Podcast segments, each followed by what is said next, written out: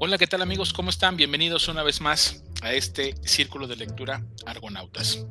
Es un placer para nosotros comentar y compartir en una ocasión más algunos de los títulos y algunos de los libros que hemos eh, leído y que queremos pues dar una pequeña reseña para que se animen a, leernos y también para que, para que nos compartan sus gustos literarios. En esta ocasión eh, me gustaría presentarlos. David, ¿cómo estás? Buenas noches y platícanos qué nos vas a presentar hoy. Buenas noches, Iván. Buenas noches, Luis, y a los que se vayan a integrar y a todos los que nos escuchan. Hoy les vengo a platicar de Querido Evan Hansen o Dear Evan Hansen, obra musical. Perfecto, muy bien. Pues bueno, para empezar tenemos una, una, obra musical que se escucha bastante apetecible porque creo que no, no hayamos oído ninguna obra musical. Y bueno, ya ya, escucharemos la reseña de, David. Luis, ¿cómo estás? Buenas noches y platícanos qué nos vas a presentar hoy. Hola, ¿qué tal? Buenas noches a todos este, mis compañeros, los que nos están escuchando. En esta ocasión traigo El Rey Arturo, este, El Hijo del Dragón, de M MK Hum. Perfecto, Luis, perfecto. Un libro de, corte histórico. Tenemos a, a David 2, a David 2. ¿Cómo estás, David? Buenas noches y, platícanos qué nos vas a presentar hoy. Me gustaría hablar de un este, cuento de Elena Garro que este, me gusta mucho también a mí y se llama El día que fuimos perros. Entonces me gustaría hablar de ese cuentito el día de hoy. Bien, para ir completando esta noche. Salvador, ¿cómo estás? Buenas noches. Platícanos qué nos vas a presentar el día de hoy. ¿Qué tal? Buenas noches, Iván. Eh, David, Luis, eh, David 2. Eh, el día de hoy yo voy a presentar a Yoko Ogawa con Hotel Iris. Bien, chaval, perfecto. Yo soy Iván y voy a presentar hoy un libro que se llama De animales a dioses, breve historia de la humanidad, por un escritor israelí que se llama Yuval Noah Harari. Esperemos que disfruten este episodio tanto como nosotros. Bienvenidos.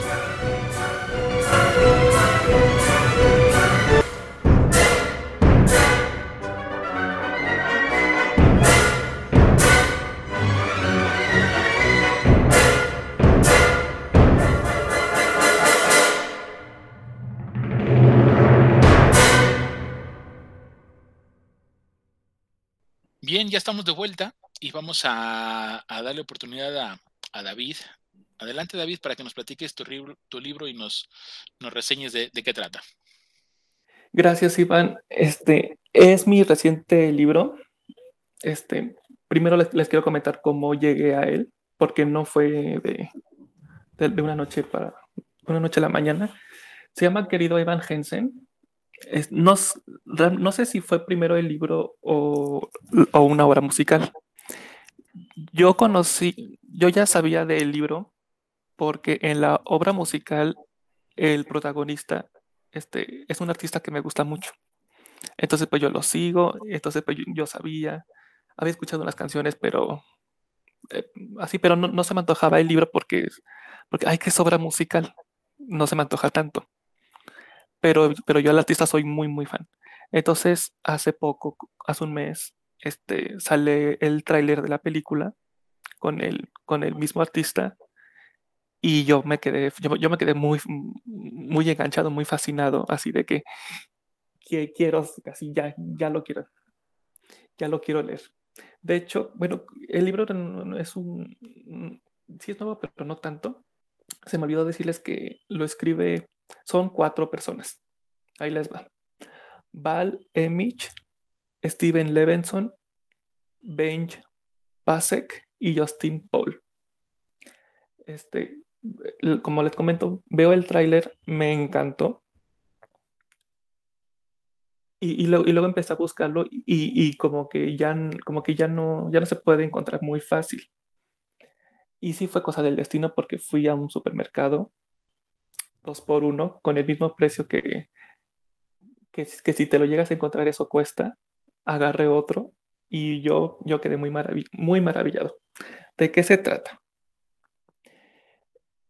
Evan Jensen es un, es un inadaptado y hasta físicamente actúa como de que así de que no tengo amigos, soy muy inseguro, no me gusta socializar, no me gusta hablar, o sea, así como, como, como físicamente lo ves como con problemas de ansiedad. No especifica, porque sí va al psicólogo.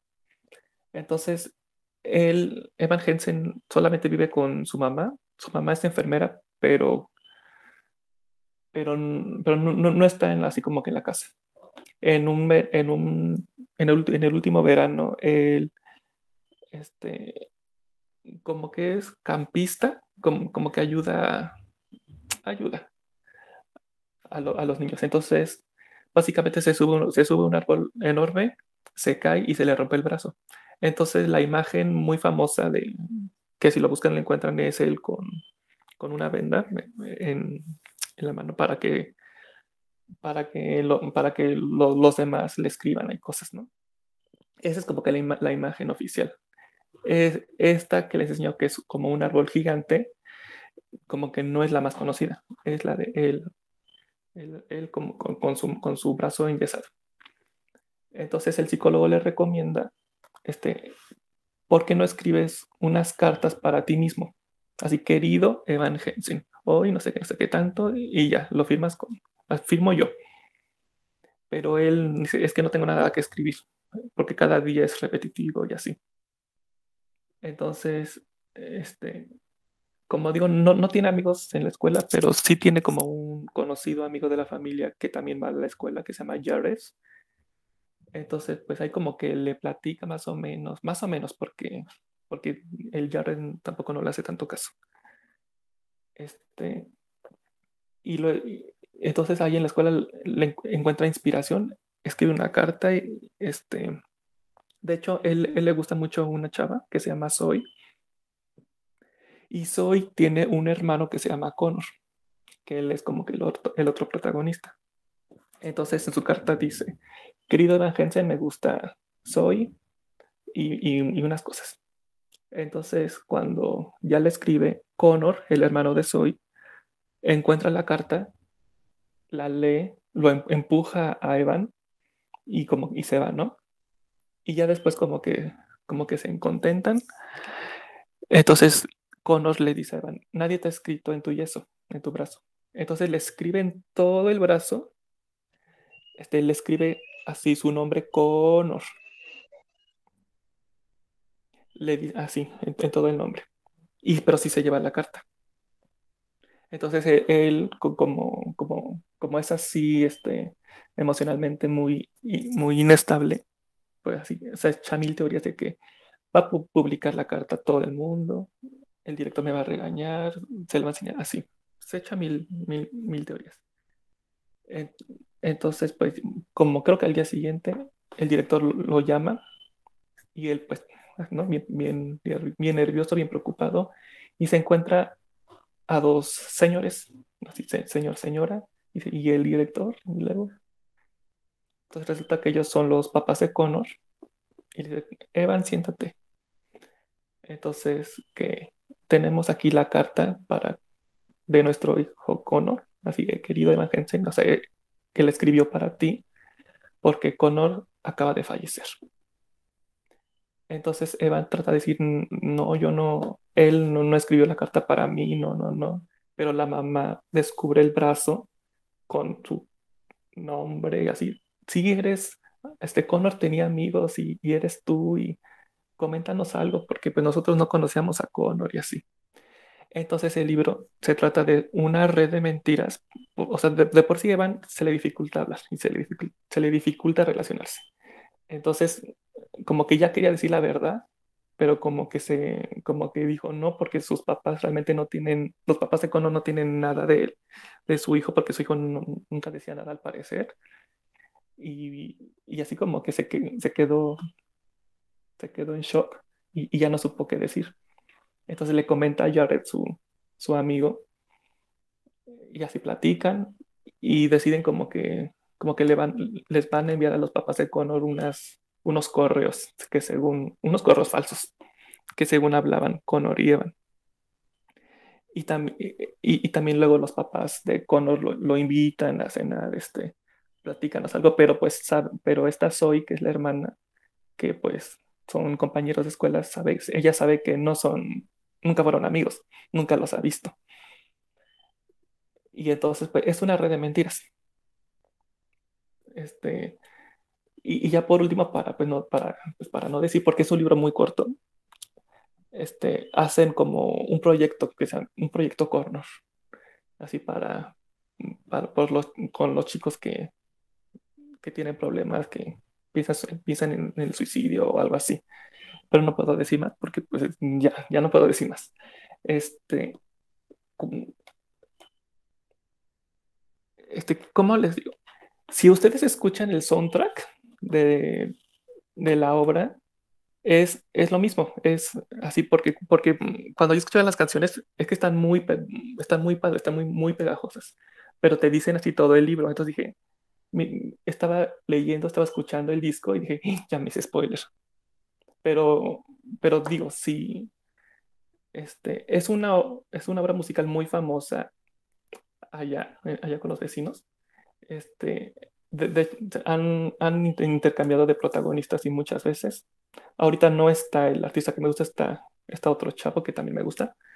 Este, pero, pero, pero yo sí se los recomiendo porque así si no, si no están convencidos así de leer el libro, vayan a ver la obra. Si no están convencidos, escuchen el disco. Y, y si no, vean el tráiler de la película que sale en septiembre, que fue lo que me atrapó. O sea, tiene de, así de para, para donde este, voy a ver la obra, voy a leer el libro, voy a escuchar el disco que es lo mismo, este, voy a ver el trailer a ver si, si me gusta, este, yo, yo pensé que, que, iba, que iba a pasar así desapercibido. Este, me identifiqué, identifiqué mucho con Evan. Mucho, mucho, y yo no sabía. Y el final, así porque al parecer es, es juvenil, contemporáneo, el final se me hizo muy realista. Así como que no, no un final tan, tan, tan feliz. O sea, dije, y eso fue, y eso me sorprendió. Así, yo pensé como que, bueno, todo amor y paz, aquí quedó, pero, pero como que sí, como que, como que lo hicieron lo más realista que se, que se pudo. Y, y, eso, y eso lo agradecí, para que no fuera nada más un libro juvenil con unos temas importantes fuertes, pero, pero pues a la, pero, pero no sé, o sea, yo sí se lo recomiendo porque sí me, sí me sorprendió mucho este, de que te identificas, te, identificas con alguien. Y también hay unos capítulos mm, este, muy cortos, muy, muy cortos, donde aparece Connor como fantasma. Este, que dice, así como, es que, ¿y este quién es? Ah, este fue el chico que aventé. Este, no es cierto, mis papás no me querían tanto. O no sé. También eh, eh, vemos un poquito de la historia de Connor, de que hay este, con un chico que le gustaba. Este, no es una novela romántica, o sea, sí tiene toques de que de romance, pero pasa a segundo plano. Eh, más bien se trata como de, de, problemas mentales, este, que, que no lo profundizan tanto, pero sí está bien escrito. Y eso lo agradecí. Y, no sé qué más, si tiene una pregunta. Pero por mi parte eso es todo. Si se lo recomiendo es querido Evan o Dear Evan. Busquen el trailer. Bien, bien, David. Fíjate que ah, yo, a mí me gustan mucho los, los, musicales. De hecho, eh, en el género de películas es uno de mis, de mis favoritos. Y ahorita que estabas tú comentando esto, me, me llegó a la mente que, que hay dos musicales que a mí me han gustado muchísimo y que no les he dado una lectura correcta como tal a los libros. Eh, en, el caso de lo comentabas, yo, pienso, o, bueno, es una apreciación, casi siempre es primero libro, después es el musical de un libro. Difícilmente se hace un libro a partir de un musical, pero no, no, no sé la historia exactamente del libro que nos has presentado, pero por la pregunta que hiciste en un, en un inicio, yo pensaría que primero se hizo el libro, después de ahí saca el musical. El, el tema de El fantasma de la ópera, que para mí me encanta ese musical, me gusta muchísimo, este, y, tengo aquí el libro y no le he dado lectura. Y el otro es el de Los Miserables, que a mí me fascinó, me encantó, y que la, obra que yo he leído únicamente ha sido la, obra juvenil que está, que está resumida, pero, pero quiero, quiero leer la, obra completa. y bueno, ahora que comentas este, a mí la verdad es que me, me interesan, siempre, se me hace que, o creo yo que los musicales eh, tienen un, un, buen trabajo artístico y habría que ver si el, si el libro está escrito igual, porque también es una, es diferente, a veces son diferentes, ¿no? no quiere decir que el libro esté escrito en forma musical y por eso se hace la, la obra. Entonces, ese tipo de cosas a mí me, me, llaman la atención, me gustan. La obra que has presentado hoy, pues tiene, sí, como dices, puede ser un tinte como un poco juvenil. Sin embargo, tiene que creo que elementos interesantes como para que se antojan para la, para la lectura, ¿no? Y este, y creo que te quedaste, te quedaste bien, está bueno así para que no nos spoilees tanto, exactamente de, de, los demás problemas de cada uno, pero eh, pues es, es, mi apreciación y, y, yo sí, yo creo que sí le voy a dar una, una búsqueda a ese libro y, y, está tan actual porque dices que no ha salido la película todavía, ¿no? Que creo que va a salir para, para septiembre, ¿no? Este sí, este, yo, yo dije que sí, normalmente sí es primero el libro, pero como los autores son, son cuatro o sea, son cuatro, es que no, no, sé si son autores, porque creo, creo que sí se pusieron mucho en el libro con el proyecto Connor, porque, nada, porque ellos, o sea, viene su biografía y, y nada más así como que viene lo que hicieron, pero no sé si ellos como que, como que fue a la par, porque la obra de teatro tiene los mismos años que el libro, porque se, según yo como que no iban a hacer película pero, pero es tan, tan, tan famoso, pues, pues que ya le hicieron. Entonces, a mí, a mí sí me resulta raro por los cuatro, con los cuatro hombres que, que lo escriben. O sea, se, me hace muy curioso porque, porque no es así como que hayan escrito otras cosas. Por eso lo digo, pero sí, normalmente, normalmente sí. Y, y al menos este, el libro y el disco es el mismo. O sea, no hay pierde y aparte son canciones muy fáciles de entender y, y, muy, y muy, y muy este, de que sí, sí, sí te llena así el corazón. Porque aparte la música la escriben los mismos eh, El Gran Showman y La La Land. Y se nota cañón. Es, ese del de Gran Showman está muy bueno, ese musical también me gusta. Está, está bueno, muy bien. Pues adelante Luis, vamos a, a continuar y reseña nuestro libro, por favor. Gracias Iván. Un saludo a todos nuevamente y bueno, este libro que les vengo a presentar es uno de mis favoritos, yo creo que lecturas del año. Realmente es lo mejor que, que, que yo encuentro en la literatura, lo que es la novela histórica me encanta. Y bueno, esta es una novela histórica realista, ¿no? ¿Y por qué? Porque, pues, actualmente se conocen cientos de leyendas este, del rey Arturo.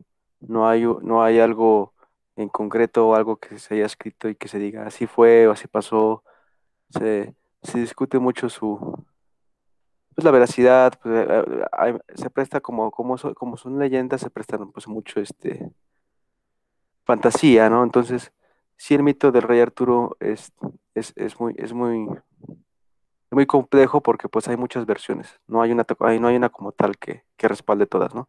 Y bueno, esta escritora es australiana, es M.K. Hume, y hizo una trilogía del Rey Arturo. En esta ocasión, pues, solamente yo he, leído el primero, pero pues me, gustó tanto que pues, ya les traigo lo que es de qué trata el primer libro. El Rey Arturo, el Hijo del Dragón. El Rey Arturo hay que, hay que entender que son de esas leyendas, este, pues, que son este, celtas. Los celtas fueron los primeros habitantes que, que hubo en la isla de Inglaterra. Y Después fueron invadidos por, por los romanos, que tomaron la mitad de la isla. Fue cuando construyeron el, fam el famoso muro de, de, Adriano. Pero finalmente, por cuestiones geopolíticas, pues ya se acabó la, la estancia de Roma, que era pues, Britania, ¿no? Ahí ellos la, la bautizaron así, ¿no? Dejaron grandes ciudades como lo, como lo fue Londinium, que pues después fue su capital, ¿no? Estamos hablando aproximadamente del siglo V, VI. Los anglos sajones y jutos son pueblos que venían de realmente de, de, Germania y venían, venían siendo presionados por las hordas de los unos y es por eso que ellos pues intentan ir al sur, al este e intentan huir de ellos. Y es así como van a llegar a las islas y van, es así va como van a invadir y, a, y también ellos van a, hacerse un, un espacio en la, en la, tierra, ¿no? Entonces aquí la escritora nos va a hablar de un rey Arturo, pues real, ¿no? Realista. Eh, la cuestión es que va a haber un personaje principal, donde el cual se va a desarrollar la, la obra que se va a llamar Artorex, que es un niño que pues llegó a una aldea, a una villa, ellos le, le, llaman una villa donde pues hay prácticamente un señor, este, el cual pues administra la villa y saca este, pues todos sus, sus enriquecimientos pues, principalmente del campo. En este caso el, señor de la villa se llama Antor. Antor es un noble, fue noble este, romano, pero pues ya se quedó ahí y ya vive como tal como este, como, como celta prácticamente, pero tiene su origen romano. Igual está casado con una, un, una, este, una romana que se llama Liviana, y ella está más interesada este, pues en acomodar a sus, a sus hijos con otras familias romanas, ¿no? Que, que aún existen por ahí. Y bueno, ellos van a tener un hijo que se llama Keu. Keu es este, pues un, un, un, este, des, desde un inicio se ve que es, pues muy, ¿cómo podemos decirlo? Como que algo soberbio, sí, sí, este, sí podemos ver como que este, maldad en él, sí es una persona que, que, crece así y sus padres lo ven así, pero no, piensan, no le dan tanta importancia, piensan que pues es, es así y, y, en algún momento de su vida va a cambiar, ¿no? A todo lo contrario a Artorex, que Artorex pues es, es el otro hijo que, que llegó a esa aldea, ellos lo adoptaron, pero pues es prácticamente toda su complexión celta. Es un hombre que pues este que pues, se, se, educó para el servicio, eh, es mayordomo en la casa, trabaja y pues está familiarizado con, con, tareas del campo, de recolección de alimentos, este, y muy rutinarias, ¿no? Pero bueno, la historia de este, de este joven Arturex va a cambiar cuando tres personajes van a llegar a esa villa, que son tres guerreros muy, muy importantes y que son este, muy de confianza de, del señor este, Antor. El primero es este, Luca, este, el segundo es Lingwit y el tercero es Mirdion Merlin. Ellos tres van a, van a llegar con el señor Antor y van a platicar de, pues de que ya los estos sajones, anglos y jutos ya están invadiendo de más el, el oriente de, de Inglaterra que hay un rey, hay un rey de Escocia, que es el único que está poniendo resistencia a estas avanzadas de bárbaros, ellos los, llaman como bárbaros, que es el rey de los celtas, en ese momento pues es el rey de los britanos, se llama Uther, que, pero pues ellos ya lo ven como a, a ese rey viejo y entonces no, la, no, no, no, tienen tanta confianza en que puedan ganar la guerra contra los anglosajones con, con un rey ya, ya este, aparentemente débil, ¿no? Entonces, ellos le preguntan por, por el muchacho. Cuando lo ven, le dicen, ¿es él? Y le dicen, sí, está al servicio, ¿no? Es, es, un, es un, sirviente, Artorex. Entonces es cuando le dicen, ¿sabes qué? Pues es, es, es buen muchacho, es, bueno, es acomedido y pues es noble, es de corazón noble. Pero pues el, el, el mismo Antor, el papá le dice, pero pues no es una daga este, humana, por así decirlo. Entonces, ellos le dicen, ¿no sabes qué? Pues a partir de ahora ya tiene que dejar su vida de sirviente y ya tiene que tener práctica con la espada. Entonces, se van los tres guerreros y la vida de Antor cambia porque a partir del siguiente día ya, ya es aprendiz del el mejor guardia que tiene este Antor. Entonces, ya día y noche está este, entrenándose y pues lo, lo único que va, va este, a aprender pues es el arte de la guerra y pues igual lo va, a aprender de, un romano, ¿no? Entonces, este, hay que aclarar que Antor, pues él había luchado en el muro de Adriano junto con estos este, guerreros y por eso se había ganado esa confianza. Entonces, por eso tenía como que esa, esa fortuna de seguir viviendo ahí, ¿no? Entonces, es, es, e, está muy padre esta parte del libro porque este, sí describe mucho lo que es el choque de culturas, tanto de romanas con los, con los celtas, este, las costumbres y, y, me gusta cómo describe pues lo que es la vida en esa, en esa época, realmente, o sea, estaba muy dividido pues, el, herrero, lo, los que tra trabajaban para, para, para, el campo, o los que estaban en el, en el servicio, ¿no? Que pues ya se, este, se distribuían las tareas, ¿no? Entonces sí estaba muy marcado como que el oficio al cual un- una persona se iba a desempeñar toda su vida desde la infancia.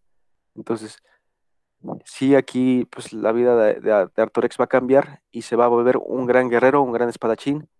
Y algo que va a aprender de su maestro es que desde un inicio, pues, él pelea y, de repente le dice, es que no, no es justo, no es noble lo que estás haciendo. Y es cuando le dice su, maestro que, con una batalla no hay nada de- de justicia, que tú debes de sacar provecho este, como veas y como tengas este, a tu disposición para que ganes. Entonces, eso se le queda muy marcado a Artorex y ya pues, y después ya se vuelve un poco más, este, más seguro y pues dispuesto, le da más seguridad y ma- dispuesto a cualquier cosa pa- para conseguir la victoria, ¿no?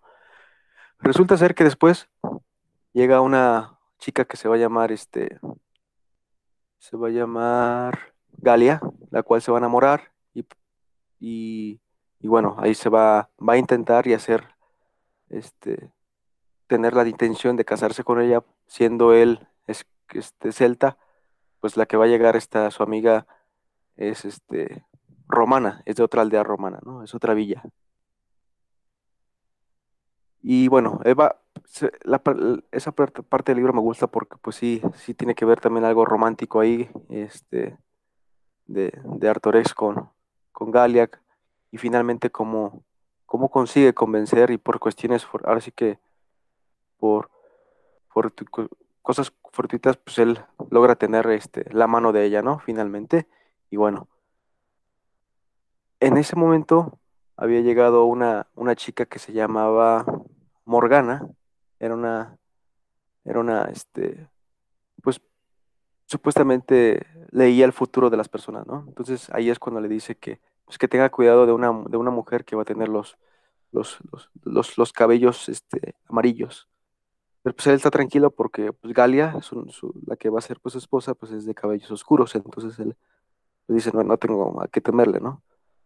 Finalmente después se va esta Morgana y resulta ser, ya conforme va avanzando la historia, digo, no les quiero contar el final, pero este Artorex va, va a enterarse de que es hijo del rey de los, de los escoceses, digo, de los, es- este, pues sí, de los, de los celtas, este, eh, ahora sí que es hijo legítimo, hermano de, er- Morgana, pero pues el cual pues, lo iban a matar porque su papá era tan, tan soberbio que no quería que ningún hijo lo opacara. Entonces, sabiendo que había tenido un hijo varón, lo iba a matar. Entonces, la madre, por salvarlo, lo, lo dio a un cura. Y el cura, este, también sintió, este, ternura, pero él no, él no podía criarlo. Entonces, lo va a entregar a esta familia de romanos, lo cual pues lo crían como un hijo.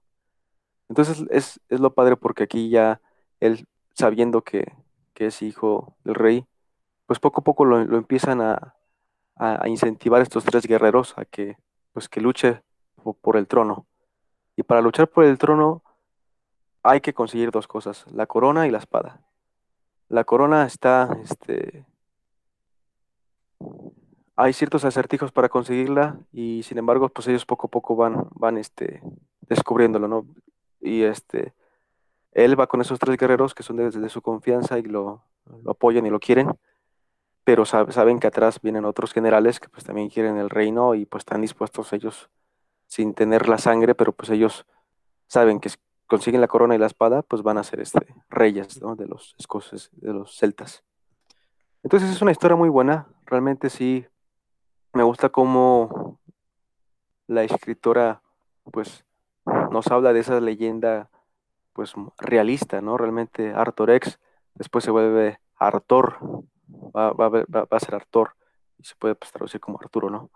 Entonces, sí me gusta la historia, me gusta mucho cómo, cómo este, la escritora misma desde un inicio como que monta muy bien el escenario, realmente no, no, no hay muchas dudas desde un inicio como otros, otros libros, este, no necesitas saber experto en historia, no, realmente la, la- la escritora te, te ambienta muy bien y te describe muy bien las cosas, ¿no?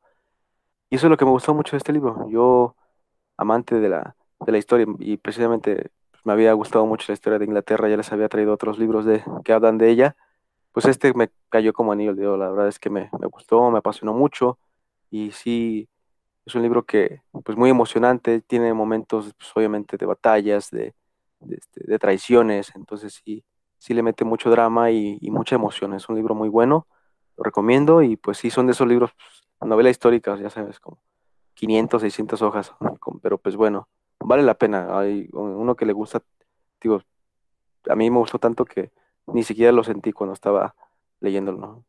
Pero bueno, pues eso es lo que les traigo. Adelante, ¿alguien quiere comentar algo? Sí, yo. Qué bueno que me dices de que no es necesario saber de historia, porque yo no sé nada de historia. Y aparte, este, me suena que es libro, o sea, de aventuras para de conseguir la espada y la cuna. la espada, este. Y aparte eso se fusiona como con traiciones, que eso me lleva a drama. Entonces si dices que es como para principiantes que no saben y luego me metes ahí drama, para mí eso es perfecto. Y yo sí estoy, yo sí estaba intrigado. Fíjate que sí, como dices tú, toca esos puntos muy bien. Claro que sí, yo siento que sí te va a gustar. Y a los que nos escuchan, pues sí, es una novela para adentrarse a la historia bien de Inglaterra, ¿no? Como que es los inicios, se puede decir. ¿Y qué más, qué más pues, aprendiendo una de sus leyendas, ¿no?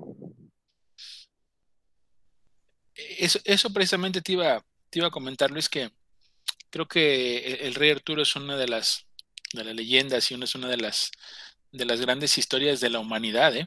porque alrededor de su persona y alrededor de todo lo que él gestionó y de la época en que sucedió, existen muchísimas leyendas, existen muchísimos mitos, hay muchas historias muy interesantes, llenas de aventuras.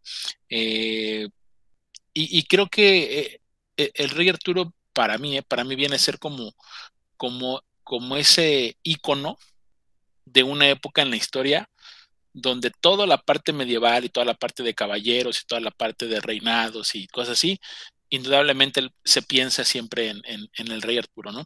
Entonces, eh, e, está interesante cuando lo comentaste, no, no se me hacía un libro tan largo. Hasta ahorita que dijiste que es un libro de 600 más páginas, yo, yo, yo, me imaginé que era como, como, no sé, como algo pequeño. Yo me imaginé, o a lo mejor fue la forma que lo comentaste así como, como muy, muy digerible. Dije, ah, pues se escucha padre, se escucha, se escucha bueno. Entonces, pero entonces sí te aventaste un, un libro este, bastante, bastante choncho, interesante. Entonces, pues creo que debe tener, no sé si mucha descripción, o tiene muchos personajes, o tiene, bueno, debe tener más, más elementos que hacen como abundante libro, ¿no? Sin embargo, este, pues no deja de ser interesante y como dices, pues, pues a los que les gusta la historia probablemente se, devoran el, libro, ¿no? Muy bien. Bueno, pues eh, vamos, a, vamos a pasar con, con David. Adelante, David. Coméntanos tu libro, por favor. Va, listo. Bueno, entonces el día de hoy yo les traigo El día que fuimos perros, un cuento de Elena Garro. Es un cuento que me sorprendió mucho porque tiene un tono bastante surreal. La trama del cuento es bastante simple. Eh, trata de dos niñas, dos niñas que eh, sus padres salen de viaje y las dejan al cuidado de, los sirvientes, ¿no? Al cuidado de, de la servidumbre, como de le gusta llamar en el cuento a, Elena Garro, pues, a, las personas que servían en la casa de los padres de las protagonistas. Entonces, eh, ellos se van, las dejan al cuidado de los trabajadores y las niñas presencian un asesinato. Básicamente esa es la trama del cuento. Lo curioso y lo surreal justamente del cuento, y que es lo que le da título a la narración, es que durante la estancia y antes de que presencien el asesinato y una vez que sus padres se han ido, las niñas juegan a que hay este, dos días dentro de, de un solo día. Y esto fue una cosa que me costó trabajo entender a la primera vez que leí el cuento, ¿no? Porque inicia diciendo que cuando ellas despertaron, se dieron cuenta inmediatamente de que era un día con dos días adentro. Entonces, este día con dos días adentro es una forma de las niñas de ver un juego, un juego en el cual ellas finalmente para términos este, reales y no metafóricos, este, fingen ser perros más bien, ¿no? O sea, las niñas en su juego empiezan a fingir que, que son perros y empiezan a deambular por la casa y van y se echan junto del perro verdadero que hay en la casa. Y es justo en este deambular por la casa donde van a ver un enfrentamiento entre un hombre que llega al domicilio este, queriendo buscar bronca con los, de los este, trabajadores de ahí, y es cuando este, presencian la, e, el asesinato de, de, uno de, estos personajes. Ahora, a mí lo que me llama mucho la atención del cuento porque como les digo, la trama es bastante simple, pero una de las cosas que a mí me gusta mucho de este cuento es cómo Elena Garro, a través del uso de, metáforas, a través del uso de un juego, de una ficción dentro de la ficción misma, que es la ficción que las niñas construyen de que hay dos días dentro de uno, ¿no? Un día en el que se pueden comportar como niñas y otro en el que pues no se comportan como niñas, sino más bien que es donde dicen que son perros, ¿no? Que es donde juegan a que son perros. Entonces, a mí me llama mucho la atención cómo Elena Garro en este cuento nos sumerge en, en una atmósfera pues bastante irreal, ¿no? Bastante este, compleja incluso al principio de digerir, ¿no? Dos niñas jugando y hablando de dos días paralelos, ¿no? A mí me, me saca mucho de onda cómo Elena Garro este, finalmente introduce una noción muy original de la fantasía, ¿no? Eh, ella mete la ficción y el juego de las niñas dentro de la misma ficción que ella escribe, donde a grandes rasgos va a abordar el tema de la pérdida de la inocencia, ¿no? La pérdida de la inocencia principalmente pues por presenciar un crimen, ¿no? Al final del cuento, alguna de las reflexiones que, en las que cae Elena Garro es justamente que este, nada va a volver a ser igual.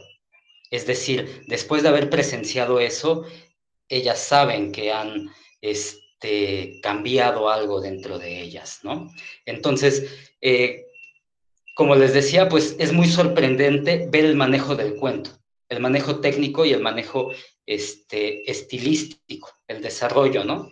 Ver cómo verdaderamente las niñas este, van pasando de una ficción a otra, ¿no? Es decir, eh, pasan de su realidad, o sea, donde son niñas, a donde se comportan como perros indistintamente. Entonces, esto puede ser un poquito vertiginoso cuando se lea por primera vez el cuento, pero eh, ya después yo creo que de una segunda leída o una tercera incluso, ya queda bastante claro, ¿no? Entonces, es un poquito difícil y, aunque el argumento es bastante simple, a mí me gustan mucho este tipo de lecturas que finalmente uno al leerlas y al tratar de pues, dilucidar el significado de todo lo que dice el autor, este, pues es como un rompecabezas, digamos, ¿no? Como un tratar de entender, en este caso, eh, cada uno de los motivos, porque, como les comento, el, cuento no es corto, o sea, el, argumento es simple, pero el cuento no es precisamente corto. Entonces, este, hay varios párrafos, hay varias secciones del cuento que uno eh, puede sentir como relleno, pero en realidad es más bien un poco de la estructura eh, técnica, digamos, de la narración para tratar de, dar énfasis sobre el hecho de que en realidad las niñas están jugando, ¿no? De que en realidad no estamos este, ante un cuento, digamos, de, realismo mágico, que fue de las, una de las etiquetas que le llegaron a, a colgar a, este, a Elena Garro, de, escritora de realismo mágico, ¿no?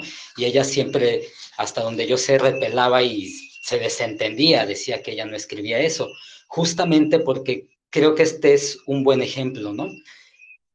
No hay nada mágico en el cuento, o sea, lo surreal viene de la técnica de Garro y del desarrollo narrativo del cuento.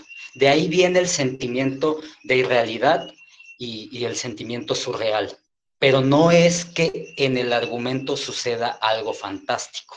Esa es una de las cosas que me empezó a llamar mucho la atención a partir de este cuento, eh, de otras narraciones que tiene el de Nagar, porque las dos niñas, Eva y, Lili, son personajes que aparecen creo que por lo menos en otro par de cuentos de, de, de Elena Garro, ¿no? Entonces, como les decía, pues a mí me saca, me, me impresiona mucho cómo ella finalmente este, crea una ficción dentro de una ficción y una ficción que puede parecer este, fantástica, pero no lo es. Y pues sí, es lo que traigo el día de hoy para compartir. No sé si alguien tenga algún comentario. Fíjate que David es la, es la tercera vez casi en fila que, que, hablamos de, de, de Garro, que le hemos, le hemos compartido, que le hemos traído. Hace ocho días este, la compartió este Salvador, que yo ahorita nos, nos dirá también su, su punto de vista. Eh, yo con Elena Garro fue una de mis, mis acercamientos este, este año, es, es la, la, primera vez que, la leo. En aquel momento yo traje una obra de teatro y después este Chava trajo también otras dos obras de teatro. Lo, lo, lo que he notado en, la, en, las, en las obras de Elena Garro, a través de lo que hemos traído aquí al Círculo de Lectura, es que en todas sus obras ocupa algún elemento, eh, tanto que puede ser de, de cotidianidad o de, de, de, cosas, ¿cómo, ¿cómo, decirlo? Como de, como de un conocimiento público. Eh, los que trajo, por ejemplo, Salvador ocho días que, que hablaba de, Doña Blanca y ese que, que hacía como, como alusión un poco a, aquella ronda infantil, este, yo por ahí leí uno, el de, el de la culpa de los, los, los que es como, como echarle la culpa todo a ellos, ¿no? Desde que vino la, la, conquista de México. Hoy, este, tú presentas Eva y Lilith, que pues bueno, para la Biblia y para otras, este, conocimientos gnósticos, pues son, son como las, las rivales, ¿no? Son las, las primeras mujeres que poblaron la, la, tierra. Entonces, me, gusta mucho cómo, cómo ella eh, ocupa esos pequeños recursos que de alguna manera están como como implícitos, ¿me explico? O sea, o sea, o sea porque no, no, es que, no es que te describa exactamente sus personajes históricos, pero a partir de ahí, y tú dices, algo raro va a haber, porque son dos, son dos nombres muy poderosos, ¿no? Que, que es Eva y Lilith y que sabe, y los que, bueno, han buscado por ahí la historia y de qué significa eh, estas dos mujeres, pues sabes que hay algo raro que va a suceder en el cuento. Entonces, cuando tú lo empezaste a platicar, dije, claro que esta mujer tiene mucha, mucha, mucha idea de lo que, de lo que quiere escribir. Eh, es correcto, yo también este, coincido contigo en la, las lecturas de Elena Garro, no, a veces no son tan sencillas, no son fáciles, no son fáciles de llevar. Eh, sin embargo, yo sí me considero como, como un, le, un lector un tanto flojo. A, mí, a mí me, me, cuesta un poco la, relectura de, libros. A veces prefiero como tomar otro libro y me quedo ya con lo que haya este, eh, agarrado a la primera, a menos de que sea ya por, por cuestiones de trabajo, pues bueno, esas sí las, lo puedo pues, releer, ¿no? O lo debo releer. Pero si no, si es por, por puro gusto, por puro placer, difícilmente, difícilmente releo un, libro, pero, pero pues bueno, eh, no por nada le hemos traído ya en varias ocasiones y pues ya se está aquí este, erigiendo Elena Garro como una de las, de las, de las grandes, ¿no? De, de México. Adelante, Chávez, vas a comentar algo. ¿Qué más puedo aportar con respecto a Elena Garro? Bueno, ese, ese relato en particular que pertenece a esta colección de la Semana de Colores. Eh, fue eh, muy interesante. De hecho, toda la antología en sí, eh, empezando por La culpa es de los tlaxcaltecas, bien lo comentó Iván. Es muy interesante toda esa el manejo que tiene Elena Garro, definitivamente, de, de, del estilo literario. Así, así, como lo plantea este David con respecto al manejo técnico de la escritura, el ritmo, cómo lo va planteando. Este, eh, el día que fuimos perros, relata claramente esa, esa situación, ¿no? Es, es, es, muy interesante cómo da esos giros, cómo eh, matiza con lo surreal, a pesar de que es un cuento eh, algo duro eh, en ese aspecto. Todo, todo se engloba a una narrativa muy, muy diferente a la acostumbrada. Es, esos, esos matices que da de, de surrealismo son por los cuales se le cataloga como una eh, pionera en el realismo mágico, sin serlo. Eh, Elena Garro, yo siento que desbordaba imaginación, definitivamente, en todos sus escritos. Eh, la Semana de Colores definitivamente tiene unos matices muy interesantes. La culpa es de los tlaxcaltecas el manejo del tiempo. El manejo del tiempo es muy importante en su obra. El manejo del tiempo. Cómo de un escenario en la actualidad va hacia un periodo en el cual es un momento crítico de nuestra historia, que es la conquista de México. Eh, el otro relato de, del zapaterito es, muy interesante cómo ella muestra eh, la situación de una pareja, de una pareja que no tienen una buena relación y eso me hace mucho, mucho, mucho ruido con respecto a la forma en cómo Elena sufrió durante toda su vida o lo que ella vivió, más que nada. Definitivamente la escritura no es sencilla, no es sencilla de, leer, sí es muy, muy poética su forma de escribir para mi gusto y creo yo que en definitiva es de las escritoras más completas que tiene México al haber incursionado primero que nada en el periodismo. Ella, ella hace una aportación muy interesante con respecto a una cárcel de mujeres. Se mete a la cárcel, de mujeres y eso, eso me parece eh, muy interesante el cómo es una pionera del periodismo encubierto, continúa con estos relatos, eh, hace la novela que es un referente de la literatura mexicana, que es esa mismísima Los recuerdos del porvenir, tiene otras novelas muy interesantes también. Eh, dentro de esas novelas hay bastantes muy reconocidas como lo es Reencuentro de Personajes, eh, Testimonio sobre Mariana y Matarazzo no llamó, y todos son en una medida eh, parte de lo que fue su vida, ¿no? Ella impregna parte de su vida en todos sus escritos. Continuamos con la poesía, que la poesía fue recopilada ya después de tiempo por la doctora Rosas Lopategui, la doctora Patricia Rosas Lopategui, y esa poesía eh, que es ya al final de su vida, sí tiene escritos en un principio, pero eh, esos escritos fueron eh, relegados por la misma situación de su relación con Octavio Paz y los saca lo sacan ya después de tiempo, porque la poesía sí era totalmente vetada para ella. No podía editar poesía eh, en virtud de que era la pareja de Octavio Paz. En su poesía sí se ve completamente todo su sufrimiento, toda la situación que vivió de los autoexilios que sufrió. Y considero yo que al haber incursionado en tantos géneros y haberlos hecho con esa maestría que, que, ella misma representó, es y será una de las escritoras más completas, de las escritoras más importantes, por no decir eh, de los géneros que ella bajó, después de Sor Juana Inés de la Cruz. Y ya son palabras mayores. Muy bien, Chava.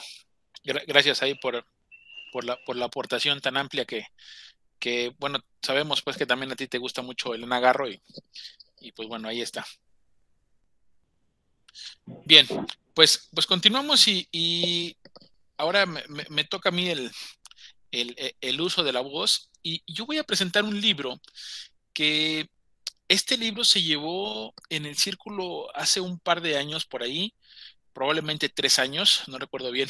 había un, un, amigo que se llamaba John un buen, un buen compañero ahí del círculo, y nos presentó este, este libro que se llama De animales a dioses, de, de un escritor israel que se llama Yuval Noah Harari.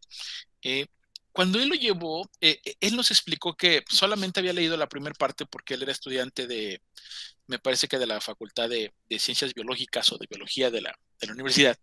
Y entonces estaba viendo o, le habían dejado un trabajo acerca de la primera parte del libro, que era eh, de cómo se se conformó nuestro planeta y, las diferentes especies que existían de la, de la raza humana, ¿no? Eh, eh, cuando él lo llevó a mí, a mí se me hizo un poco interesante, dije, bueno, está, está, está, está bueno, está como que atractivo el hecho de saber que, pues, no nada más éramos los, los, Homo sapiens y que probablemente esas clases de historia yo las olvidé cuando lo llevé en secundaria, porque a, mí ese día fue como un, como, como un flashback otra vez y que dije, bueno, pues está, está, eh, eh, está como ad hoc, ¿no? Para, para empezarlo a buscar. No voy a explicar de qué trata el libro porque el libro es muy abundante. Eh, el libro es, es, algo, es algo choncho, es un libro más o menos de 500 hojas, son, sí, son 488 páginas. Este, y, y, como, como, como lo podrán ustedes este, observar cuando lo, cuando lo vean en la librería, pues se van a dar cuenta que es un libro que prácticamente nos habla de la historia de la humanidad, porque así lo dicen en su portada. Lo que tiene este libro es que tiene un hilo conductor tan bueno y que, lo, y, que lleva un ritmo interesante que se puede leer como si fuera una novela, porque no lo es, no es un libro ficcioso. De hecho, tiene por ahí un premio al, me parece que en el 2018 le dieron el premio al, al mejor libro no ficción, eh, y, por eso es que se empezó a vender de, demasiado, ¿no? Simplemente voy a, voy a explicar más o menos cómo se compone el libro completo. Eh, e, el libro eh, consta de de cuatro partes. En la primera parte nos habla sobre lo que es la revolución cognitiva, que esto es lo que a mí me, apasionó más o, es lo que, lo que para mí se me hizo como, como un descubrir dentro de la historia. Eh, eh, el libro yo voy a decir que cuando yo lo empecé a leer yo dije, empieza con muy, muy, muy, muy bueno. No puedo decir que termina mal o que, o que no termina tan encantándome. Sí se me hizo muy bueno de principio a fin. Sin embargo, el principio se me hizo todavía fenomenal. porque En esa primera parte donde nos hablan de las diferentes especies de humanoides que existían en la Tierra y cómo es que los Homo sapiens terminan venciendo a los demás con una teoría antropológica, eh, a mí me gusta mucho porque hay muy poco escrito acerca de ello.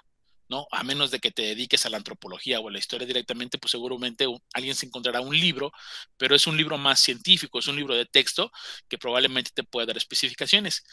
Pero ojo que este libro, este, este escritor lo hizo para el público en general lo hizo para que la gente se interese por un poquito de nuestra historia.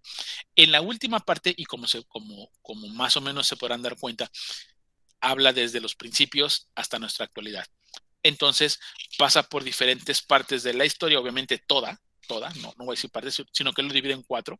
En la segunda parte habla sobre la revolución agrícola, y de cómo dejan el, el, cómo se vuelven sedentarios y demás, cómo pasa, después habla de la unificación de la humanidad, eh, la situación del dinero, las religiones, y por último termina con la revolución científica y ya todo lo que nosotros conocemos ya como la época moderna, ¿no?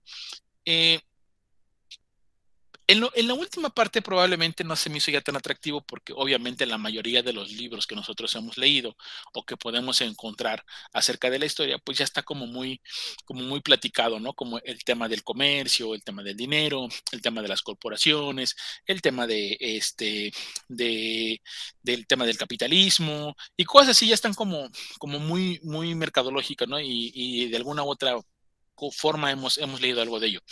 Pero la primer parte de la historia, eso sí se me hizo muy interesante. Ahí sí me reveló algunas cosas que yo desconocía en la parte cognitiva, cómo es que el ser humano empieza o, cómo es que subimos en una categoría pensante, porque de, ahí viene el título del libro que se llama De animales a dioses, donde nos dice que en un principio, pues los seres, los seres que habitaban la tierra prácticamente eran tipos que pensaban, o más bien no pensaban y que actuaban como animales. Y que la única razón o la única teoría por la cual el Homo sapiens, porque en, otras ediciones se encontrarán que el título original dice sapiens al principio, el libro se conoce como sapiens. la edición que yo tengo es la edición de debate, no, nada más dice de animales a dioses. Pero bueno, el título original dice sapiens y, y ahí nos explica que lo único que nos hizo a nuestra raza ser superior es la parte cognitiva, porque de ahí en fuera en extremidades, en tamaño y en habilidades, éramos los peores. Y entonces el hombre de Cromañón, el hombre de Neandertal, y entonces todos los demás este, tipos de, homos que existían eh, eran superiores a nosotros en cuanto a tamaño y fuerza. Y entonces lo único que se ha podido eh, intentar descubrir es que se ha sobrevivido gracias a la inteligencia o gracias a la sapiencia. Por eso es que en eso se llama sapiens sapiens, ¿no? La, la, raza que nosotros tenemos. El principio se me, hizo, se hizo cautivador el libro. El libro nos habla de una línea de tiempo rápida en tres hojas, que eso se me hizo muy bueno, digo, para cuando no sabes nada de historia, pues agarrar una línea del tiempo en, en, tres hojas es, es, muy buena. Y, en la, y lo primero que empieza, no sé si alguna vez ustedes en la secundaria se, se preguntaron, porque yo sí me lo preguntaba, ¿por, ¿por qué caramba nos dan esas materias, ¿no? Como física, química, biología, historia. Este tipo me vino a resolver esa pregunta que a lo mejor la tuve cuando yo estaba joven y que nunca me la volví a hacer, pero cuando lo vi dice, dice, hace, tres, hace 13.500 millones de años, dice, lo primero que aparecen son los átomos moléculas. Dice, dice, ah, no, dice, es la materia de la energía. Dice, ese es física. Después aparecen los átomos y las moléculas. A eso se le llamó química. Después viene la formación del planeta, aparecen los primeros organismos, eso es biología. Y después viene la evolución del género Homo, y a eso se le llama historia. Y entonces te pones a pensar, dices, o sea, son los orígenes de nosotros mismos, y es lo que nosotros aprendemos. Entonces dije, ah, caray, entonces a veces pensamos que la historia es como la materia más antigua, no, la, la, la primer ciencia es la física, la segunda ciencia es la química, la tercera la biología, la cuarta la historia. Y yo ahí me quedé, dije, órale, por lo menos a, este, Yuval Noah me, me, enseñó algo que dije, ¿cuál, ¿cuál es el orden de las ciencias? Bueno, pues ahí lo tienen, primero la física, después la química, después la biología, después la historia. A partir de ahí creo que me enganchó mucho el libro. Eh, creo que esa parte que en esa ocasión nos, habían eh, comentado, eh, claro, la, las, la, las, matemáticas eh, derivan, ¿no? Tanto, o bueno, las matemáticas pasan por la física, pasan por la química y pasan en, todos los, en todas las, las historias, ¿no? Bueno, no, no historias, en todas las ciencias. Eh, y, y, lo que, y lo que me gusta aquí de esta parte es de que aparentemente estás leyendo un libro de historia, pero también te lleva así como de la manita y vas entendiendo por qué el título de Animales a Dioses, porque precisamente acaba pues con ese tema de, de, las medicinas, con ese tema de que ahora que está muy de moda, que estamos en pandemia y de las vacunas, porque toma el tema de las vacunas, ¿no? Que como los seres humanos hemos alargado nuestra, nuestra existencia, nuestra, nuestra vida, eh, y, creemos sentirnos ya este, seres superiores a, al momento de hacer las clonaciones y al momento de conquistar el espacio. Entonces, es, esa alegoría al final se me hace muy, muy buena y, te hace un recuento de que cómo veníamos de ser una raza inferior aparentemente y cómo nosotros hemos brincado la cadena alimenticia. Dice, porque si no fuera por nuestra inteligencia, nuestro, uso de la, de la razón, de la, de la, conciencia, dice, pues prácticamente fuéramos, estuviéramos a la mitad de la, de la cadena alimenticia, fuéramos un escalón antes, ¿no? Dice, pero cómo nosotros nos salimos de ahí y nos pusimos hasta arriba de la cadena alimenticia como fuera, dice, con armas, con ideas, con agrupaciones. Tienen unas teorías ahí muy interesantes de cómo, de cómo trabaja la gente en grupo, cómo trabaja la gente de manera individual. Y pues bueno, eh, eh, nada más quiero comentar esto porque les digo, el libro es muy amplio. Eh, sin embargo, me dejó muy buen sabor de boca. Dije, sí, es un muy buen libro. La verdad es que si alguien quiere echarse un clavado en la historia y, quisiera como que todo en un libro, pues lo pueden encontrar aquí. Obviamente hay algunas cosas que le faltan, ¿no? Y que a veces que, que nosotros que, que a lo mejor hemos leído, por ejemplo, lo que nos compartió Luis, ¿no? Toda la época medieval y eso, pues obviamente aquí le falta mucho de eso. Sin embargo, es muy buen, es un muy buen compendio para entender la, la historia de, nosotros mismos, de dónde venimos y hacia dónde vamos. Entonces, está, está, está interesante para quien le gusta dar una, una ojeada. Eh, advierto, no es, no es un libro este, pequeño, sí hay que dedicarle un poquito de tiempo, pero pues si les gusta, seguramente lo van a, lo van a disfrutar. Este, sí, mira, eh, yo, este, a este respecto, hay, algo curioso. Eh, no sé si lo hubiese comentado antes con ustedes, pero yo soy biólogo. Entonces, este, hay varias cosas en este libro que yo no lo he leído, pero pues es famosísimo este, entre la comunidad de biólogos y, y, y, académica de ahí de la universidad. Ahora, eh, lo que te decía del comentario, ¿no? De las matemáticas. Por ejemplo, yo respecto a eso, fíjate que siento que es algo un poquito didáctico del autor. Cuando uno hace divulgación científica, cuando a uno trata de llegar a gente que de alguna forma u otra no está relacionada con ciertos términos, con ciertas teorías, etcétera, etcétera, es muy este, común que trate uno de hacer ese tipo de analogías, ¿no? Como la que decías tú, eh, que se crea el universo y la física, ¿no? Y que luego viene la química. Fíjate que en ese respecto yo algo, te comentaba lo de las matemáticas, porque incluso a nivel histórico, este, una de las primeras cosas que cognitivamente se empieza a desarrollar en el ser humano un poquito es la cuestión del pensamiento lógico-matemático. Son cosas que se empiezan, cuando uno empieza a tocar todos estos tópicos de, neurología y cosas de esas, este, que no profundizaré demasiado, siempre está la parte de, que nos habla de la evolución cognitiva. En teoría, una cosa que, igual sería bueno que, que sepamos bastantes en teoría, hasta ahorita la comunidad científica lo único que le atribuye al ser humano, así que nos hace bien distintos, si es un, desarrollo de mayor corteza cerebral, se le llama, ¿no? Todos estos pliegues que vemos en el cerebro son justamente lo que nos dan, es una mayor área de tejido cerebral que nos da más neuronas y que nos da una mayor coordinación de ciertas funciones.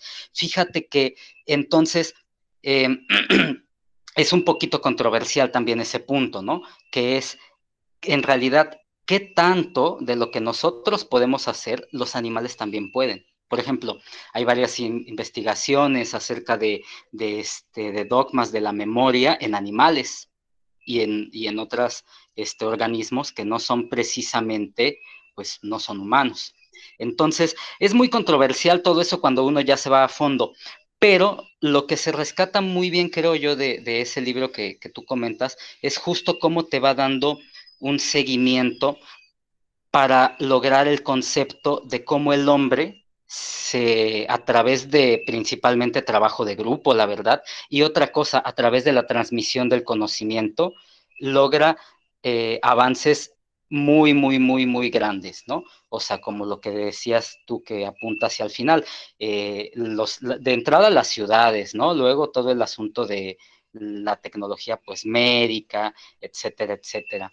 Entonces, es, este, es muy interesante ese libro y pues luego ahí si les interesa todo ese rollo, hay otro muy, muy famoso que se llama El gen egoísta, de Richard Dawkins. Básicamente, el, el punto de ese libro es, por ejemplo, que el egoísmo es la base de la vida.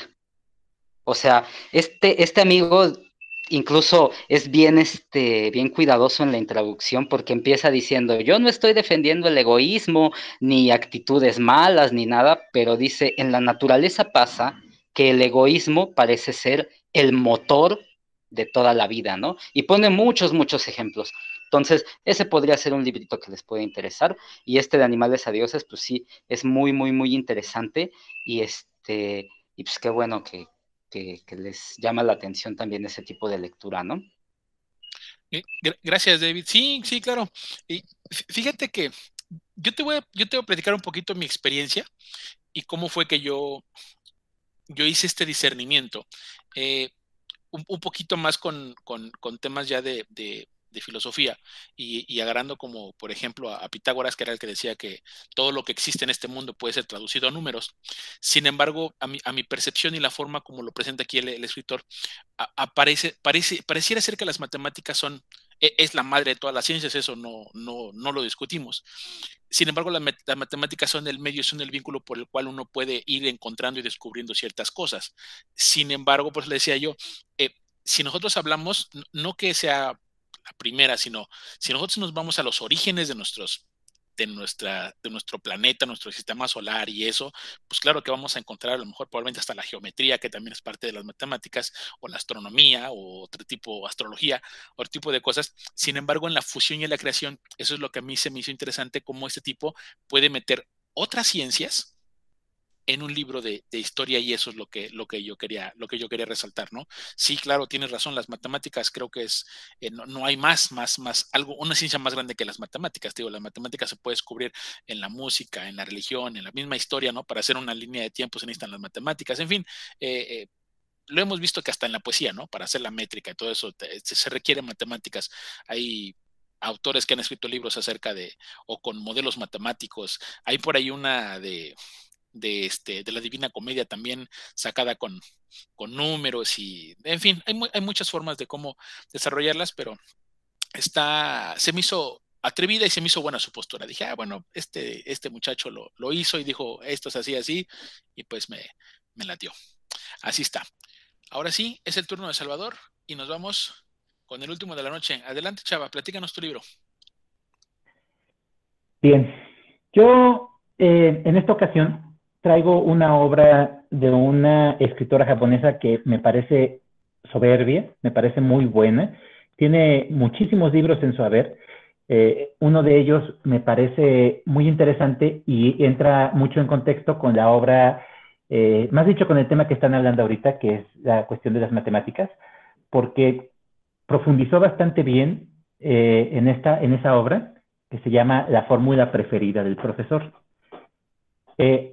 Después de esa obra, Yoko Ogawa empieza una, un estudio sobre las matemáticas, la disciplina que es las matemáticas y la belleza de la misma.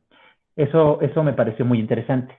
En sus novelas, ella tiene una carga muy, muy, muy fuerte de, con respecto a los sentimientos y es parte de lo que me atrae de esta escritora. Muestra bastante bien lo que es la cultura actual japonesa, cómo ha devenido y cómo se ha transformado con respecto a la actualidad y con respecto a lo que era anteriormente eh, Japón. Entonces, vamos a entrar en materia con respecto a, Hotel Iris.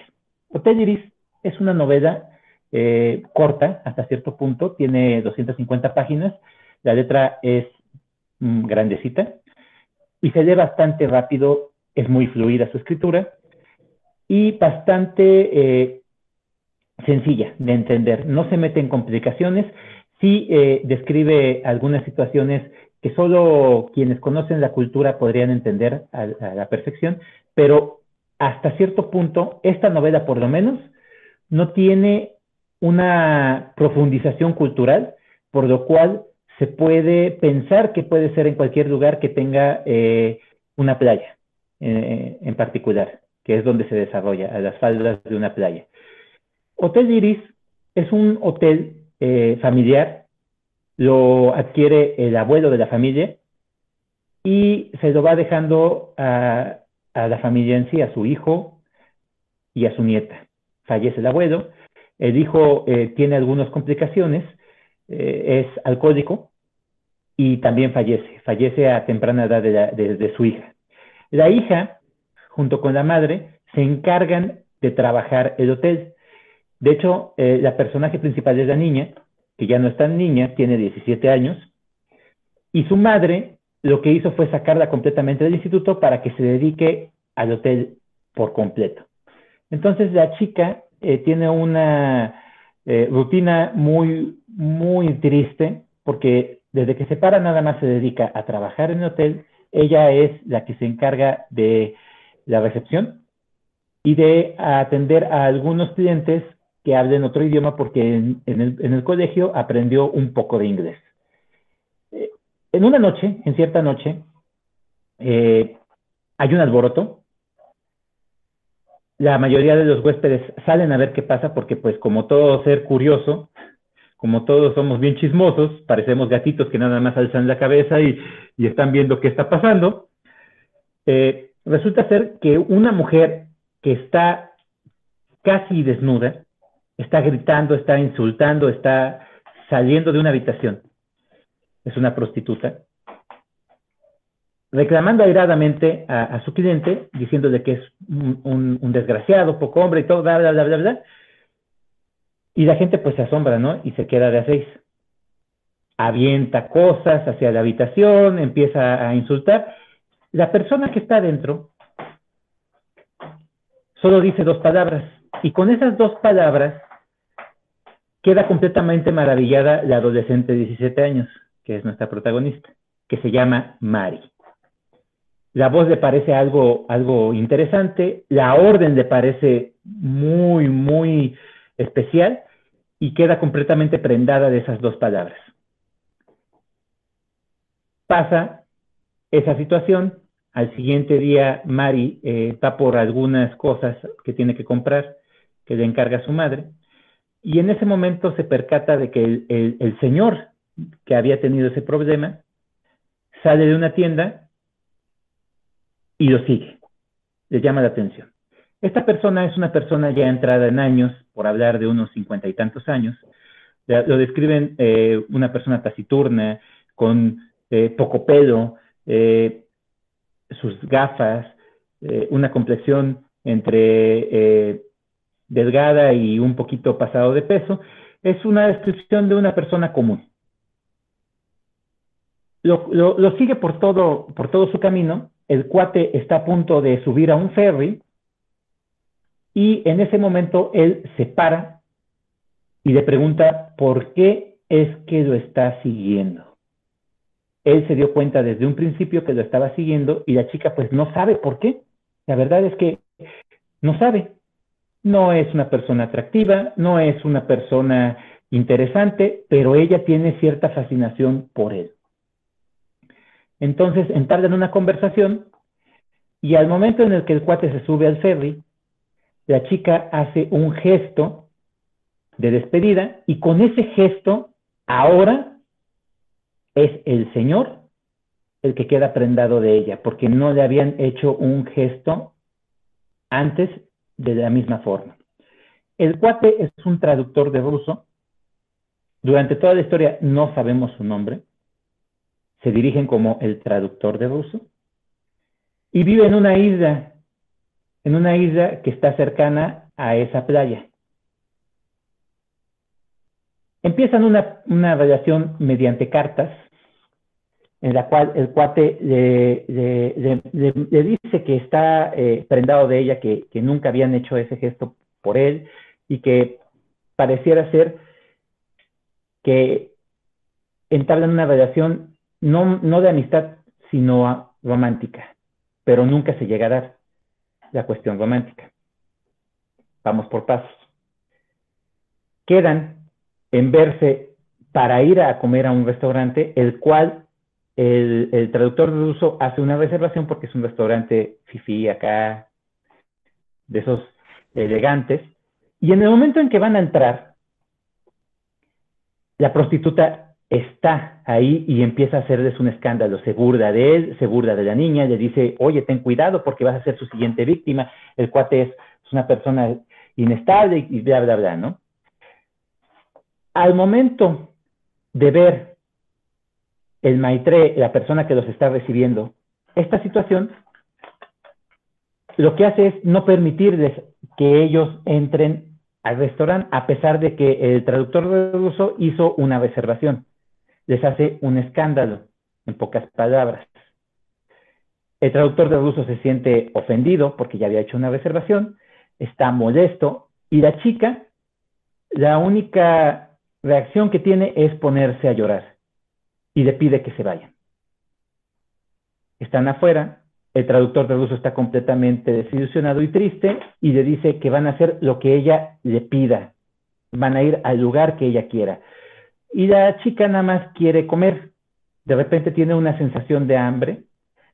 Y lo primero que ve es un puestito en la calle de pizza. Y le dice, quiero pizza.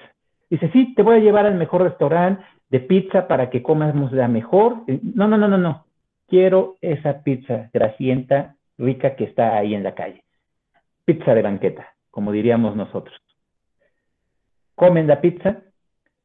Y lo siguiente que pasa es que aparecen en el cuarto del traductor de ruso en su casa y el traductor de ruso le pide a la muchacha que se desnude. La muchacha no, no sabe qué hacer, está eh, un poquito sacada de onda, pero la verdad de las cosas es que está totalmente excitada por la orden que le dio esta persona. Queda fascinada con esas palabras. Entonces ella sí quisiera complacerlo, pero no puede porque nunca lo había hecho. El traductor de uso se molesta, la desnuda, le arranca el vestido y empieza a tocarla, empieza a besarla por todo el cuerpo y empieza a sumir, a, hacerla en vejaciones, en en humillarla y la chica no piensa en nada más que en complacerlo. Empieza una relación totalmente tortuosa, pero con cierto placer para ella. El cuate por dominarla, ella por complacerlo. Y me queda bastante eh, a colación con respecto al tema que estábamos platicando el círculo de lectura pasado, por referirme a la obra de, Lolita de Novokop. La única diferencia es que esta chica ya está más centrada en años que en la obra de Nabokov. Y la fascinación que tiene es un despertar sexual bastante eh, oscuro e interesante con respecto a su relación. Eh, ya no voy a ahondar más en el tema porque eh, estaría platicando varios aspectos de la novela. Es muy interesante el que la historia del traductor se va develando conforme vas leyendo. Él tenía una esposa, fallece la esposa en, misteriosas circunstancias. La chica todo el tiempo está pensando en que fue asesinada por él. tiene escenas, la adolescente, de cómo ella mataría. Hay una escena bastante perturbadora en la cual ella piensa que el traductor mete sus dedos por los ojos de ella, los explota y la mata de esa forma. Empieza a tener ese tipo de, pensamientos la chica. Y a pesar de que estoy yo narrando situaciones muy, muy incómodas o fuera de lo común, que son bastante incómodas para mucha gente, la calidad narrativa de Yoko Ogawa me pareció que fue parte de lo que me atrapó completamente, a pesar de que la trama no es tan agradable. Su forma de escritura me pareció muy fluida, muy interesante. Eh, lo que más me gustó fue el hecho de que no presenta eh, la geografía o la cultura en sí en este relato, y se puede acomodar perfectamente a cualquier lugar, a pesar de que hay ciertas situaciones como el hecho de que la madre se impone a la voluntad de la hija y la saca de la, de la, de la escuela sin ninguna mediación. Esa es una, una, una forma de actuar completamente o netamente japonesa, la imposición del adulto hacia el niño, por un lado. Por otro, eh, la forma en cómo va narrando la historia también me parece muy buena. Eh, en todo momento me pareció que me tuvo a mí completamente eh, absorto en la historia. Yo quería seguir leyendo y sabiendo más y ver, viendo cómo la situación se iba a desenvolver. El final sí me pareció un poquito abrupto, pero es un final bien pensado, a pesar de que siento yo que se pudo haber trabajado un poco más. Eh, la historia del traductor de uso me parece muy interesante meten a otro personaje que es el sobrino del traductor, que me pareció un aporte muy, muy bueno por parte de Yoko Gawa, le dio muchísima frescura y aparte hizo que hubiera tensión durante la historia. Y eso también me parece de una buena escritura y de un buen manejo de los tiempos por parte de esta escritora. La obra no es muy extensa, como les decía, pero se disfruta bastante bien. Y al ser literatura japonesa, uno pensaría que er, sería enredada o difícil o complicada en ciertos aspectos, para nada. Es sumamente eh, eh, simple, es muy fluida y hasta cierto punto, para mi gusto, fue bastante disfrutable y entretenida.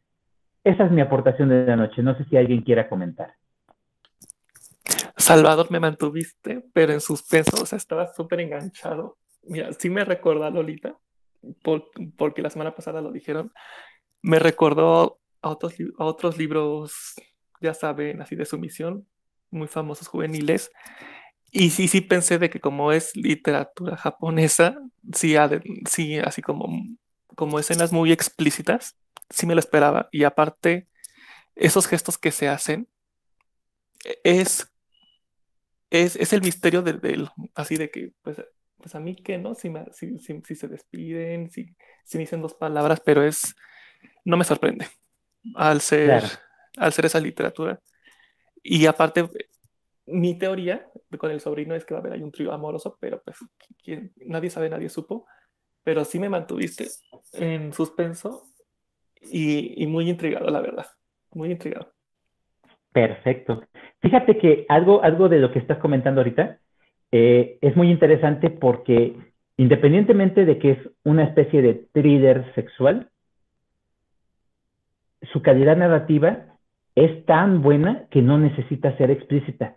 Es una escritora con un manejo de los tiempos y un manejo de su estilo literario bien definido que al narrar la historia no necesita describirte tal cual y tú te lo imaginas completamente. Eso me gustó mucho. Nunca fue grotesco, nunca fue explícito y aún así mi mente viajó completamente.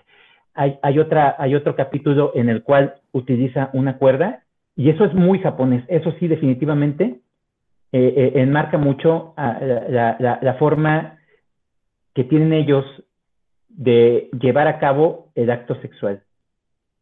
Eso me gustó también. ¿Alguien más? Es, que yo decía de, de, explícito, porque eso de los ojos, hace, hace un rato yo mencioné un libro de Battle Royale, y es exactamente esa, esa escena. Por eso dije de que eso me recordó, aunque no, aunque no se parezca nada, pero, claro. pero sí sucede. O sea, sí, por sí, sí, sí, lo matan. Entonces, por eso digo de que al ser japonesa, y aunque sea thriller romance, este, pues no me sorprendería. Claro. Este, sí, a mí me gustaría agregar que eh, yo no conozco mucho de literatura japonesa, creo que solamente he leído algunos cuentos de Ryonosuke Akatagawa, algo así se pronuncia, no sé. Y, este, y una novela, ah, Akutagawa, él. Este, de él, por ejemplo, La montaña otoñal es el único cuento que he leído. Y, y de Mishima, este, he leído un par de novelas, pero justo este, uh, esta novela que nos comentas tú, a mí me recuerda también a unos pasajes de una novela de Mishima que se llama El, el Templo de Oro, ¿no? Que es justo lo que comenta también este, Salvador, tienen unos pasajes que pueden ser eróticos y muy bien manejados, porque aunque sean explícitos, nunca son vulgares. O sea, son muy, muy refinados y en realidad este, tienen una forma de abordar todo el, asunto este del erotismo que es muy, este, pues sí, muy fina, ¿no? Muy, muy sofisticada. Eh, entonces, pues sí, yo creo que me dejaste un poquito picado, entonces yo creo que luego voy a checar este librito también porque eso de la literatura japonesa sí, sí es algo donde tengo que darme un chapuzón para conocer un poquito más. Vientos, únete al lado oscuro, David, únete al lado oscuro. Perfecto. Adelante, Luis. Sí, solamente agregar que yo también tengo ese libro y bueno, ahí lo tengo también en la lista de los este, pendientes, pero bueno, ahorita que escuché esta reseña, pues me animas un poco a, leerla. Igual también casi no, no, he leído muchos japoneses, pero bueno, este es otro, una forma distinta de abordar un tema que pues es para nosotros hasta cierto punto, este, es un tabú, yo creo, en la, en la sociedad, ¿no? Pero bueno, este, ahí está la, la invitación y gracias, ¿eh? Vientos, Luis. Tú y yo somos uno mismo, ya vi. Perfecto. Muy bien. Luego se toman un café. Muchachos, vamos a pasar a la ponderación de nuestros libros en el orden que fuimos apareciendo. Y primero comenzamos con Davis. ¿Qué tal estuvo tu libro, David, para ti? Lo estuve pensando. Este, el de querido Evan Hensen. Le voy a dar 4.5 y, ya para salirme un poco, este, yo creo, yo creo que la obra musical y el disco y la película, esos sí van, esos sí van, superan el libro. Porque inicia fuerte, termina, termina este, muy realista y hasta cierto punto estuvo un poco repetitivo y como que no hubo un clímax. Pero el mensaje es fuerte y, y es a lo que va. Yo creo que 4.5, pero si es como que 4 o 5, bajaría a 4. Muy bien, muy bien, ya, dijo el profe. 4 o 5 baja. Excelente. Luis. Sí, como les comenté, es una de las novelas que mejor este, más me han gustado en este año, entonces yo creo que pues, le doy obviamente las 5 estrellas. Habla de la historia y pues de uno de los lugares que más me fascinan, ¿no? Entonces, pues ahí está, 5 estrellas. Muy bien. 4 5 que parecía 4, Luis Ángel con 5 estrellas. Vamos una noche buena, hasta ahorita va, va buena la puntuación. David 2. Bueno, pues yo al, al, a Elena Garro le pongo un 5 con ese cuento porque aunque es difícil de, de leer en primera instancia y cuando uno apenas está familiarizándose con esa escritora, de todas formas es magistral lo que hace esa señora. Yo creo que ahí sonando un poco propagandístico, ahí demostró que no le debía nada al señor ese de Octavio Paz, ¿no? Más bien, de repente yo creo que él se fusiló algunas cositas, la verdad, la verdad. Vientos, vientos David, porque si le dabas menos, ya nos íbamos a ver a la salida, ¿eh? Ya. Muy bien. Creo, creo que nos vamos a quedar a, a, a medio media estrella de ser la perfecta esta noche. Yo me voy a quedar con cinco estrellas de Animales a Dioses. Se me hizo un gran libro, se me hizo uno de, mis grandes revelaciones de este año, me gustó muchísimo. Eh, y así, la, así lo compartí para que, para que se animen a leerlo. Y no hay más que decir de ese libro, es muy bueno. Cinco estrellas. Chava. Eh, puntuaciones. este. Eh, ¿Qué puedo decir? Yoko Ogawa es una escritora que me gusta, me gusta bastante. Eh, considero yo que este boom de literatura asiática, por nombrar la japonesa actual, eh, y teniendo a escritoras eh, de ese renombre, hay, hay muchísimas escritoras mujeres actualmente en Japón que, que demuestran su calidad y que demuestran que, que tienen eh, los tamaños para hacer una historia que puede recorrer el mundo.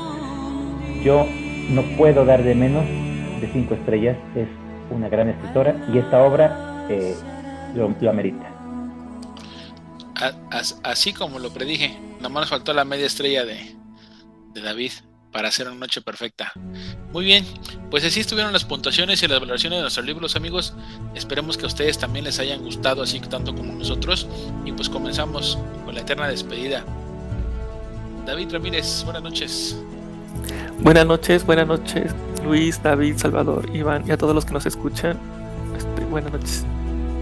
Gracias. Luisito, buenas noches. Iván, buenas noches a todos los que nos, los que nos escucharon. Salvador, David, este, David, Santiago, pues ahora, ahora sí que un gusto nuevamente compartir con ustedes y pues nos esperamos el próximo miércoles. Gracias, Luisito. David, David 2. Pues buenas noches, muchísimas gracias por aceptarme de nuevo. Ah, y este, pues nos estamos viendo entonces por aquí nuevamente. Gracias David, gracias y pues bienvenido, ya sabes, las veces que, que gustes y, y, que quieras compartir libros adelante, están las puertas abiertas aquí al círculo. Chava, buenas noches. Eh, buenas noches, David, eh, David, Luis, eh, Iván y a toda la gente que nos escuchó. Espero que se hayan divertido y que les haya gustado este programa como nosotros nos hemos divertido. A, a mí me encanta siempre escuchar la diversidad de temas, de, libros. No, no, leemos lo mismo, pero en ocasiones tenemos un gusto semejante y aún así es bastante, bastante retroalimentante. Eh, no me queda más que decir. Gracias, total. Gracias, Chava. Y sí, hoy estamos despidiendo una, una tertulia literaria muy diversa, muy diversa que hemos pasado por diferentes géneros, sin embargo muy nutritiva. Y pues bueno amigos, nosotros somos el Círculo de Lectura Argonautas y lo hacemos podcast para todos ustedes. Un saludo para toda la gente que nos escucha en diferido, así como nuestros demás amigos panelistas que no estuvieron hoy con nosotros, pero que seguramente están en pensamiento y en sus libros. Un abrazo y nos vemos la próxima semana con más libros que reseñar y compartir. Hasta la próxima.